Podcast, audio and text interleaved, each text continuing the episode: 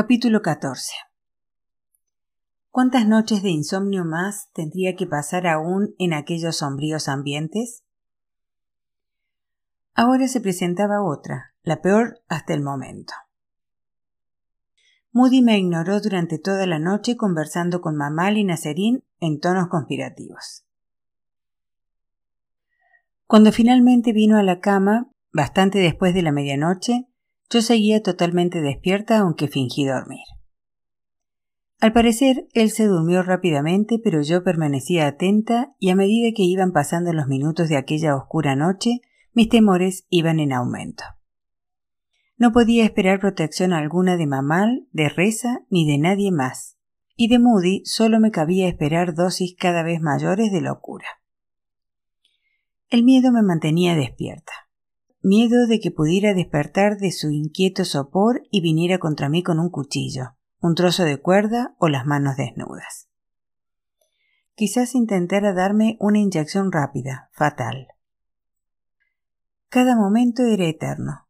Mis oídos estaban atentos a cualquier sonido, y los brazos me dolían de sostener con fuerza a mi hija contra mí. La cabeza me daba vueltas y no dejaba de rezar mientras esperaba mi último momento impotente contra la rabia de mi desquiciado marido. Después de una eternidad, la llamada de Lasdan resonó en los altavoces de la ciudad y al cabo de unos minutos oí a Moody en la sala efectuando sus plegarias juntamente con Mamal y Naserín. Maktov seguía agitándose en la cama. Los primeros y débiles rayos de una fría aurora se abrieron paso en la horrible noche. Maktov se despertó para ir a la escuela, temblando ya de miedo, agarrándose el vientre, quejándose de dolores. Sus preparativos se vieron interrumpidos en varias ocasiones por apresurados viajes al lavabo. Ahora ya sabía, lo sabía perfectamente cuál era el plan de Moody. Pude leerlo en sus ojos y percibirlo en su voz cuando tras dar pisada a Maktov me dijo Hoy la llevaré yo a la escuela, tú te quedarás aquí. Magtov y yo habíamos sido aliadas inseparables aquellos últimos ocho meses, luchando contra el gran sueño de Moody de convertirnos en una familia iraní. Juntas podíamos resistir, separadas probablemente sucumbiéramos. Si te lleva, tienes que ir con él, le dije a suavemente a través de mis lágrimas mientras nos acurrucábamos juntas en el baño aquella mañana. Tienes que ser amable con papi aunque te aparte de mí y no te vuelva conmigo. No le digas a nadie que fuimos a la embajada. No le cuentes nunca a nadie que tratamos de escapar.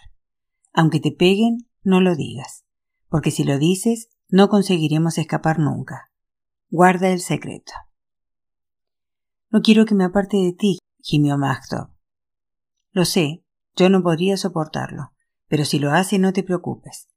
Recuerda que nunca estás sola, recuerda que Dios está siempre contigo y que no importa lo sola que te sientas. En cualquier momento en que tengas miedo, reza. Y recuerda que nunca dejaré este país sin ti, nunca. Algún día nos iremos juntas. Para cuando Maxto estuvo finalmente vestida y lista para ir a la escuela, ya era tarde.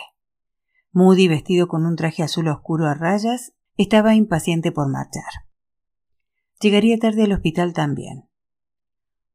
Todo su ser advertía que estaba preparado para otra explosión y Magtov encendió la mecha cuando en el momento en que Moody se disponía a llevarla a la puerta, una vez más lanzó un gemido y corrió en busca del alivio del baño. Moody corrió tras ella y le arrastró a la puerta. Está enferma, grité. No puedes hacerle esto. Sí, puedo, gruñó él. Por favor, déjame ir con ustedes. No, Golpeó a Magtov en un lado de la cabeza y la niña chilló. Una vez más, todos los pensamientos sobre mi propia seguridad se desvanecieron de mi cabeza. Desesperada por salvar a Magtov del posible horror desconocido que la aguardaba, me lancé contra Moody y me agarré fieramente a su brazo, produciéndole con mis uñas un desgarrón en su traje. Echando violentamente a Magtov a un lado, Moody me tomó, me echó al suelo y se precipitó sobre mí. Me asió la cabeza con ambas manos y empezó a golpearla repetidamente contra el suelo. Gritando, Maxtop corrió hacia la cocina en busca de Nacerín. Moody se volvió por un instante siguiendo a la niña con la mirada y yo aproveché aquel momento para defenderme. Le arañé la cara con las uñas. Mis dedos se aferraron a su cabello. Luchamos en el suelo durante unos momentos antes de recuperar Moody su control sobre mí con un maligno puñetazo en la cara. Mactop, al no hallar a nadie en la cocina, corrió por el pasillo hacia el dormitorio de Mamal y Nacerín. Por favor, ayuda, por favor, ayuda, gritaba. Mactop tiró el pomo de la puerta, pero estaba cerrada. Ningún sonido brotó de su interior, ninguna oferta de ayuda. Con la frustración y la ira acumuladas de ocho meses en mi interior, pude sorprender a Moody con la fuerza de mi resistencia. Soltando puntapiés, mordiendo, tratando de arañarle en los ojos y de darle una patada en la ingle, le tuve ocupado. Corre abajo y ve con ese. le grité a Mactop. Llorando y gritando, temiendo por mi vida así como por la suya, Mactop no quería dejarme sola con aquel loco llamado Papi. Le atacó desde atrás con sus puñitos, golpeándolo inútilmente y frustrándose con ello. Con sus bracitos le tomó por la cintura, tratando de apartarlo de mí. Irritado, Moody la apartó de un bofetón. Corre, Mactop, repetí. Ve con ese. Desesperada, mi pequeña desapareció finalmente por la puerta.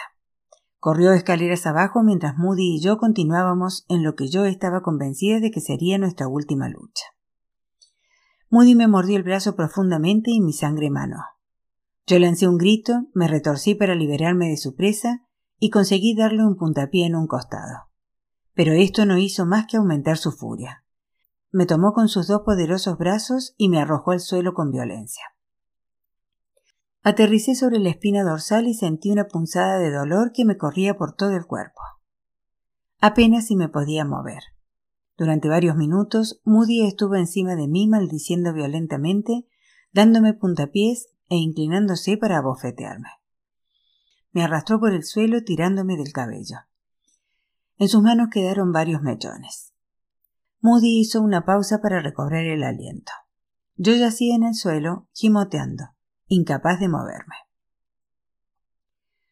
De repente se volvió sobre sus talones y corrió hacia el rellano fuera del apartamento. La pesada puerta de madera se cerró de golpe y luego oí el ruido de una llave que daba vueltas en la doble cerradura de seguridad. No tardé mucho en oír los gritos de Magtov, unos sonidos espantosos ahogados por la puerta y por el pasillo que conducía al departamento de Sei en el piso de abajo, que me rompía en el corazón. Luego reinó el silencio. Transcurrieron varios minutos antes de que lograra enderezarme penosamente y sentarme y mucho más hasta poder ponerme de pie. Me dirigí tambaleándome al baño, olvidándome de mi dolor, desesperada por Magto. En el baño, pese a los hierros al rojo que parecían atormentar mi espina dorsal a cada movimiento, conseguí subirme a la tapa del retrete, donde de puntillas podía acercar mi oreja a una caja de ventilación que conectaba este baño con el de abajo. Por medio de ella pude oír a Moody quejarse de mí a Essay murmurando toda clase de juramentos y maldiciones. Las respuestas de Isai eran suaves y complacientes. No se oía para nada a Magto. Esto continuó durante un rato. Yo quería gritar de agonía por el dolor que sentía en la espalda, acentuado este por el esfuerzo de permanecer en puntillas, pero no podía preocuparme de mi propio dolor ahora. La conversación de abajo fue declinando poco a poco en tono y volumen hasta que ya no pude distinguir ni siquiera unas pocas palabras en farsi. Entonces, de pronto, oí a Magtov gritar nuevamente. Mis oídos siguieron el rastro de aquellos gritos a medida que se movían por el apartamento de Sei, desplazándose por el pasillo hacia la puerta principal de la casa. La puerta de hierro se cerró de golpe con el sordo y espantoso eco de una puerta de prisión. Bajando del retrete, Corrí hacia la habitación de Mamal y de Nazarín, encontré la llave en la cerradura y abrí la puerta. La habitación estaba vacía. Rápidamente me dirigí a la ventana que daba a la parte delantera de la casa. Tuve que apretar la nariz contra la reja y golpearme la frente contra las barras de hierro para poder tener un vislumbre de las actividades de abajo. Allí estaba Moody, con el 7 en la manga de su traje recién cosido por esa y naturalmente. Tenía a Magtov sujeta por un solo brazo, capaz de controlarla aunque la niña se retorcía y trataba de darle puntapiés para escapar a su presa. Con el brazo libre desplegó el cochecito de Amir, metió a Magtov en él y la sujetó por los brazos y las piernas. Yo estaba sobrecogida ante el espantoso pensamiento de que no volvería a ver a Magtov. Estaba convencida de ello. Dando la vuelta sobre mis talones, corrí hacia el dormitorio, tomé la cámara de 35 milímetros del estante del armario y regresé a la ventana a tiempo de tirar una instantánea de ellos dos mientras bajaban por el callejón en dirección a la calle Shariati. Magtov seguía gritando, pero Moody no prestaba ninguna atención a sus protestas. Les contemplé a través de mis lágrimas hasta mucho después de perderlos de vista. Nunca volveré a verla, no dejaba de repetirme. ¿Estás bien? Era Esei, que me llamaba por el conducto de ventilación del baño. Debía de haberme oído llorar mientras trataba de limpiarme la sangre. Sí, le respondí, pero por favor, quiero hablar contigo. No podíamos llevar a cabo una conversación en aquellas condiciones porque teníamos que gritar para hacernos oír mutuamente. Por favor, ve al patio trasero para que podamos hablar le pedí. Arrastré mi dolorido cuerpo hasta el balcón trasero y vi a Esei esperándome en el patio de abajo. ¿Por qué dejaron entrar a Moody? pregunté sollozando violentamente. ¿Por qué no protegieron a Magdo? Ambos entraron al mismo tiempo, explicó Esei. Ella se había escondido bajo las escaleras. Él la descubrió y la trajo adentro. Pobre Magdo, me dije llorando. Y dirigiéndome a Esei, le pedí. Por favor, tienen que ayudarme. Reza ha ido a trabajar, respondió Sei. Había auténtica simpatía en sus ojos y en su actitud, pero también estaba la cultivada prudencia de la mujer iraní. Haría lo que pudiese por mí, pero no se atrevía a enfrentarse con los deseos de su marido ni de su dajillón. Lo siento de verdad, pero no puedo hacer nada. ¿Está bien, Magto? ¿Dónde se encuentra? No sé a dónde la llevo. Ambas oímos que Mehdi, el pequeño de Esei, empezaba a llorar. Tengo que entrar, dijo. Yo regresé al apartamento. Llama a la embajada, pensé. ¿Por qué no lo habías hecho ya? Si no podía encontrar allí a Helen o a Mr. Binkop, tenía sus números de teléfono particulares. Me dirigí apresuradamente a la cocina, pero no había teléfono alguno. De pronto me di cuenta de que Moody había planeado todos los acontecimientos de la mañana con precisión. ¿Dónde estaba Mamal? ¿Dónde estaba Neserín? ¿Y el teléfono? La situación era aún más grave de lo que yo me había imaginado. Me esforcé por pensar racionalmente, por hallar algún medio para contraatacar. Experta ya en el papel de animal acorralado, estudié mi entorno instintivamente. No tenía ningún plan, pero sabía que debía buscar los puntos débiles en la nueva trampa de Moody. Volví al balcón y miré abajo, pero descarté la posibilidad de saltar al suelo del patio porque entonces me encontraría simplemente en el patio trasero de Reza y Essay, rodeada por una alta pared de ladrillo. A un lado del balcón, por fuera, había un estrecho borde de tan solo unas pulgadas de ancho que conducía al tejado de la casa de los vecinos, un edificio de una sola planta. Podía llegar hasta ese borde desde la ventana de nuestra habitación y posiblemente pasar de allí al tejado de los vecinos. Pero sería bastante peligroso. ¿Y luego qué? ¿Estaría abierto el balcón de los vecinos? ¿Habría alguien en la casa? ¿Me ayudarían o llamarían a la policía? Y aunque consiguiera liberarme, ¿qué pasaba con Magto? La cabeza me daba vueltas ante todas aquellas posibilidades y temores del mismo modo que me dolía a consecuencia de los golpes de Moody. Aquel terrible aislamiento me abrumaba. Tenía que establecer contacto, cualquier contacto, con el mundo exterior. Volví a entrar rápidamente en el cuarto de Mamal y Nacerín, acercándome otra vez a la ventana que daba a la calle. Afuera proseguía la actividad de un día normal, indiferentes los transeúntes a mi particular desgracia. Durante unos instantes me pareció importante poder acercarme a los hombres y mujeres que se dirigían con prisa a sus quehaceres. La ventana estaba protegida por barrotes de hierro con una separación entre ellos de unos 10 centímetros y por la parte de adentro había una reja de madera que impedía la visión. La acera tendría solo unos 30 centímetros de ancho, por lo que no podía ver directamente debajo de mí a quienes pasaran por allí. Comprendí que si lograba quitar la reja, podría apoyar la cabeza contra los barrotes y ver la acera. La reja estaba sujeta por tornillos, de modo que busqué un destornillador en la casa. Como no encontré ninguno, me hice con un cuchillo de mesa de la cocina que me serviría igual. Una vez quitada la reja, me esforcé por ver abajo. Ahora ya podía contemplar el desfile de la gente, pero ¿qué había conseguido? Ninguna de aquellas personas me ayudaría. Descorazonada, volví a colocar la reja para que Moody no se diera cuenta. De vuelta a la sala, comprendí que Moody podía encarcelarme más todavía de lo que ahora lo estaba. Todas las puertas interiores del apartamento tenían cerraduras.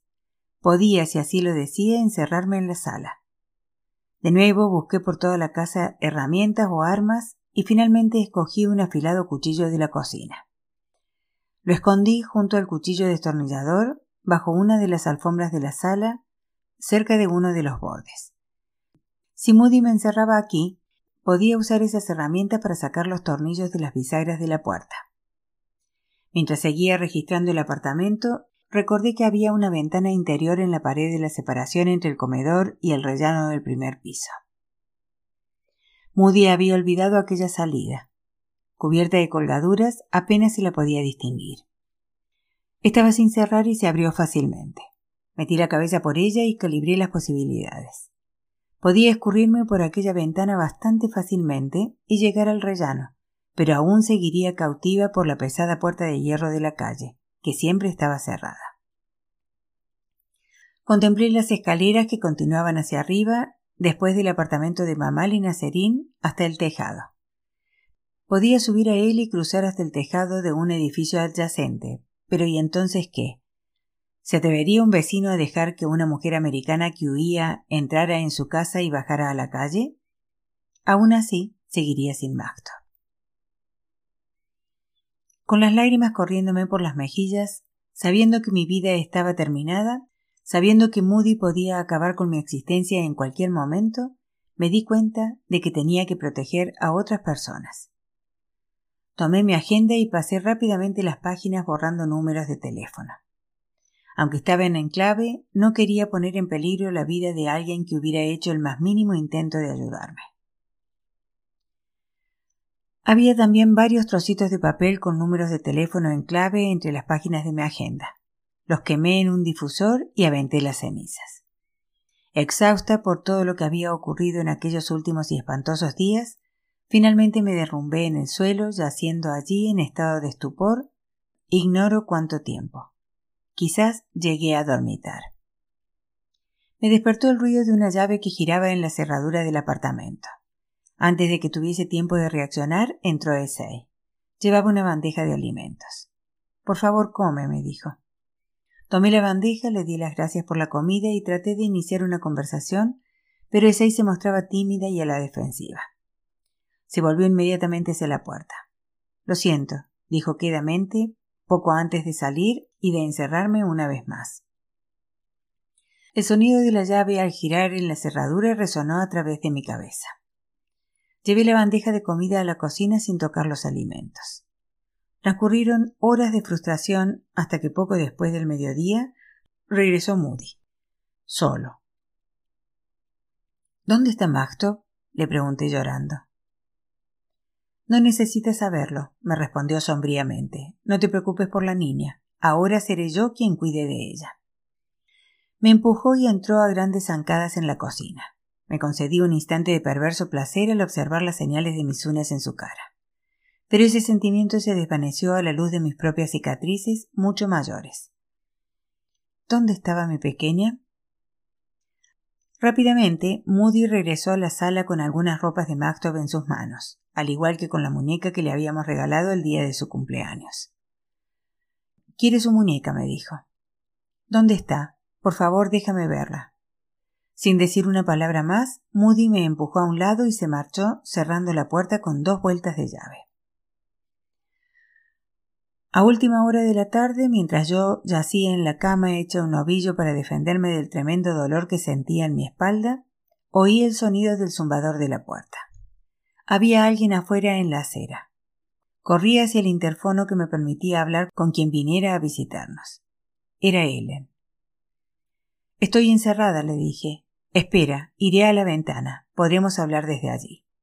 Rápidamente quité la reja de madera de la ventana y apoyé la cabeza contra los barrotes. Ellen estaba en la acera con sus hijos Marianne y Ali. He venido a comprobar cómo te encuentras, dijo, y añadió Ali tiene sed, quiere beber algo. No puedo conseguirte una bebida, le dije a Ali. Estoy encerrada.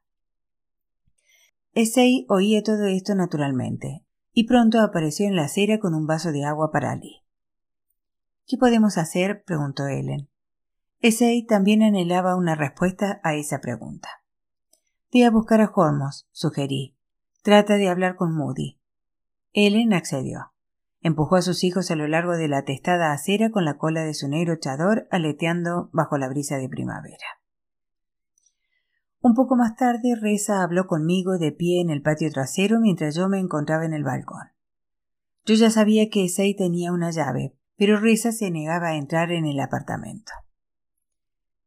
Reza, le dije llorando.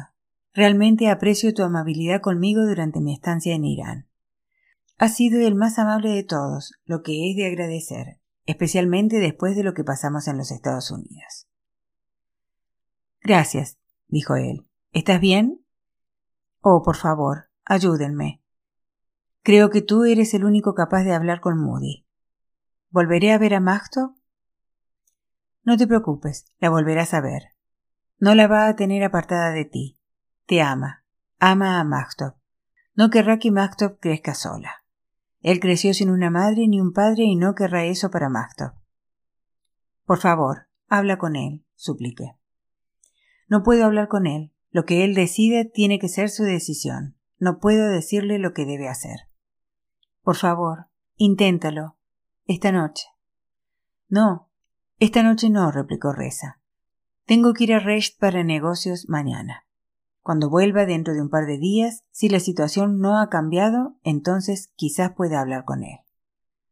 Por favor, no te vayas. Quédate, por favor. No quiero quedarme sola. No, tengo que irme. A primeras horas de la noche, Essay abrió la puerta. Baja a la planta, me dijo. Ellen y Hormos estaban allí junto a Reza. Mientras Marianne y Ali jugaban con los niños de Reza y Essay, todos nos pusimos a buscar una solución para el problema planteado. Todas aquellas personas habían en el pasado sido cómplices de Moody en su lucha contra mí, pero habían actuado impulsados por lo que para ellas eran motivos razonables. Eran musulmanes correctos, tenían que respetar el derecho de Moody a gobernar su familia. Pero eran mis amigos también, y todo el mundo quería a Magton. Incluso en aquella república islámica sabían que era posible que un marido y un padre llevara demasiado lejos las cosas. Nadie quería ir a la policía y yo menos que nadie. Delante de Reza y Essay no me atreví a discutir lo de la embajada con Ellen y Hormos. Y aunque lo hubiera hecho, sabía que todos rechazarían cualquier nuevo contacto con funcionarios americanos o suizos. Esto nos dejaba en un dilema. No había otra cosa que hacer que no fuera razonar con Moody, y todos sabíamos que éste no era capaz de razonar adecuadamente. Ahora no. Quizás ya nunca más fuera capaz de ello. Intenté sofocar la furia que sentía crecer en mí. Péguenle, enciérrenle. Envíennos a Mactop y a mí a América. Quería gritar y machacar sus oídos para convencerlos de la para mí evidente solución a todo aquel horrible lío pero tenía que enfrentarme con su realidad. Tenía que encontrar alguna especie de solución intermedia que ellos fueran capaces de tolerar. Al parecer, no había ninguna. En mitad de nuestra conversación oímos que se abría y se cerraba la puerta de la calle. Reza entró en el foyer para ver quién había llegado y acompañó a Moody al apartamento de abajo. ¿Cómo ha salido? me preguntó Moody. ¿Por qué están aquí? Ese ahí tiene una llave, expliqué. Me hizo bajar. Dámela, gritó él. Ese accedió sumisamente a su petición. Está bien, Dajillón. dijo Reza suavemente tratando de calmar la evidente locura de Moody. ¿Qué están haciendo ellos aquí? gritó Moody haciendo frenéticos gestos hacia Ellen y Hormos. Tratan de ayudar, repliqué yo. Tenemos problemas. Necesitamos ayuda. No tenemos problemas, gritó Moody enfurecido. Tú tienes problemas. Se volvió hacia Ellen y Hormos. Váyanse y déjennos tranquilos, les dijo. Esto no es asunto de su incumbencia. No quiero que tengan nada que ver con ella. Para horror mío, Ellen y Hormos se levantaron inmediatamente para irse. Por favor, no me dejen, supliqué. Tengo miedo de que vaya a pegarme otra vez. Va a matarme. Si me mata, nadie lo sabrá. Por favor, no se vayan y me dejen sola. Tenemos que irnos, dijo Hormos. Él nos dijo que nos fuéramos y es su decisión. Se fueron inmediatamente. Moody me arrastró escaleras arriba y entró conmigo cerrando la puerta. ¿Dónde están Mamal y Nacerín? pregunté nerviosamente. A causa de tu mal comportamiento no pueden quedarse aquí, dijo Moody. Han tenido que irse con los padres de Nacerín. Se vieron obligados a irse de su propia casa. Su voz fue creciendo en intensidad. No es asunto que les concierna. No es asunto que concierna a nadie. Será mejor que no hables con nadie de todo esto. Yo me voy a encargar de las cosas ahora. Yo voy a tomar las decisiones. Voy a arreglarlo todo y a todos.